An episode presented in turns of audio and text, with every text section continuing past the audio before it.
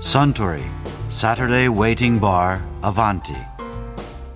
This program is brought to you by Suntory. スタンシャンパンをマムグラスで。かしこまりました。シャンパンといえば思い出しますね。WBC の祝勝会の時の王監督のスピーチとその後のシャンパンファイト。翔くんは素晴らしいですね。うん。ああそうそう。先週お隣の席で元 WBC 日本代表チームのバッティングコーチで野球解説者の大島康則さんが WBC のお話をされていましたよ。3度目の韓国戦ですよね。ええ、これがね、あのー同じチームと3回も戦うとは思ってませんけれども あのチームがやっぱりねピッチャーが一番良かったんですよね。これなかなか打てないなと思って。それからあの一番マークしてたパク・チャンホですね、パク・チャンホが出てきたら打てないなって思ってたところにパク・チャンホが2戦目で投げてですねもう登板ができなかったんですよ。あのあルールまたありましたよね。そうなんです。先発ルールみたいなはい、あったんです。球数だとかいろんなものがですね。でパク・チャンホがもう投げられないってことはちょっとチャンスがあるなっていうのはもう頭の中にあって。うん、打撃コーチとしては、ええ。その韓国の素晴らしい投手陣はいに負けてたわけですね2回、ええ。でなんかこう考えたことはあったんですか？考えてることっていうよりもそのもう対戦してきてますからその自分たちのデータとですねそれから映像で見たデータともう合うんですね。だから来るボールも全部分かりますから、もうこれはもうゲーム出てる人間が一番よく分かりましてね。ただその前の試合に松中の自打球と、はい。福留の不調っていうのがありましてね。でオーダーをどうするかっていう問題もやっぱりいろいろあったんですよ。で福留外そうかってなったんですよね、でその福留外すのはいいんですけどもじゃあ福留の代わりにセンターを誰に入れるっていうところからしましてね。だからずっと状態が良かったのが青木だったんですね。で青木を使えませんかって言ったら使ってくれるって言うんでね、じゃあ今度オーダー変えてくるときに一郎3番にしないとオーダーが組めないんですよ。ああれは福留を外すっていうところからイチローは3番になったそうんなんだですよだから福留の状態が良ければやっぱりもう監督ももう一郎はずっと1番っていうのはもう頭の中にあったみたいなんですよ、でそれで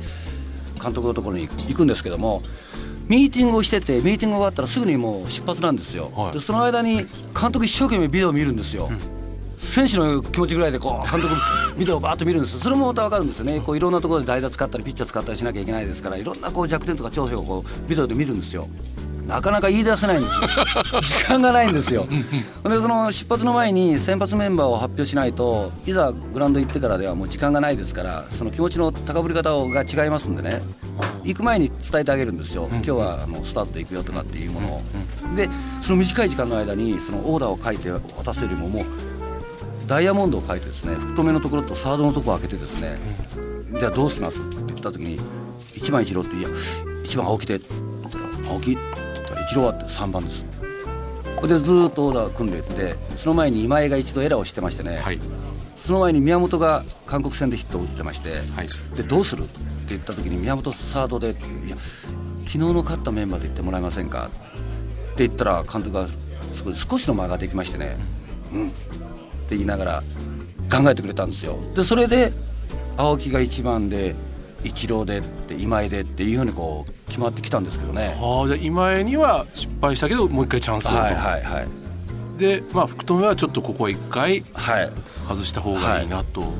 でその代わりそのイチローの3番っていうのは監督から伝えてください、重いものですから、お願いしますって言ったらやっぱりイチローは承諾してくれましたよね。うーんそしたらイチローがやっぱり3番で機能してすごい打ちましたねいいところで。でしたね。あれ、イチローがチャンスを作ってっていうよりもイチローがチャンスをものにするみたいな感じになりましたよね、うん。だベンチの中でそういう話をしてなければ多分3番っていうのはなかったかもわからないし、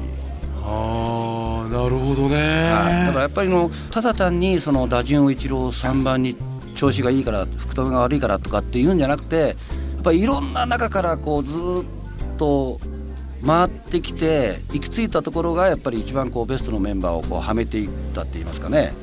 もうそういう時って恐ろしいほどこう当たっていくじゃないですかその福留の。そうなんですよ。でその福留のその代打のところもですねやっぱ何名か用意してたんですよ。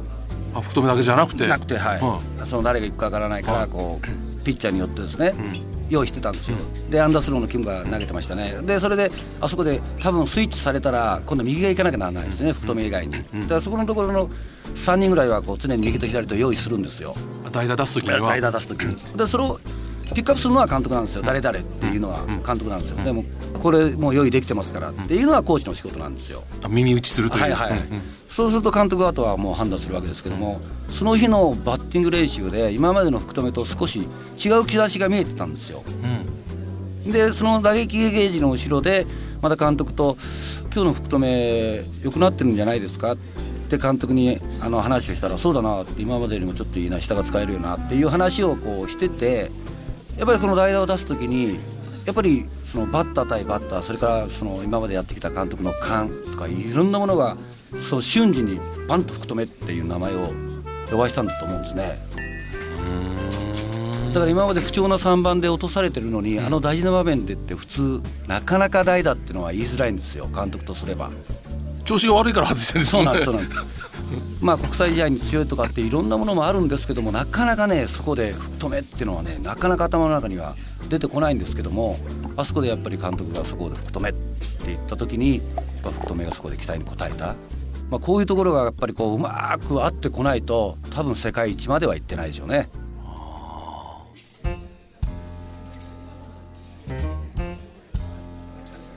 いやいや大島さんのお話面白かったですよ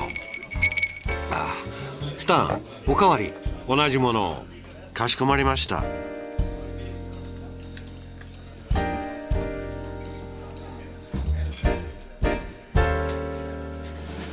Suntory, Saturday Waiting Bar, Avanti. This program was brought to you by Suntory.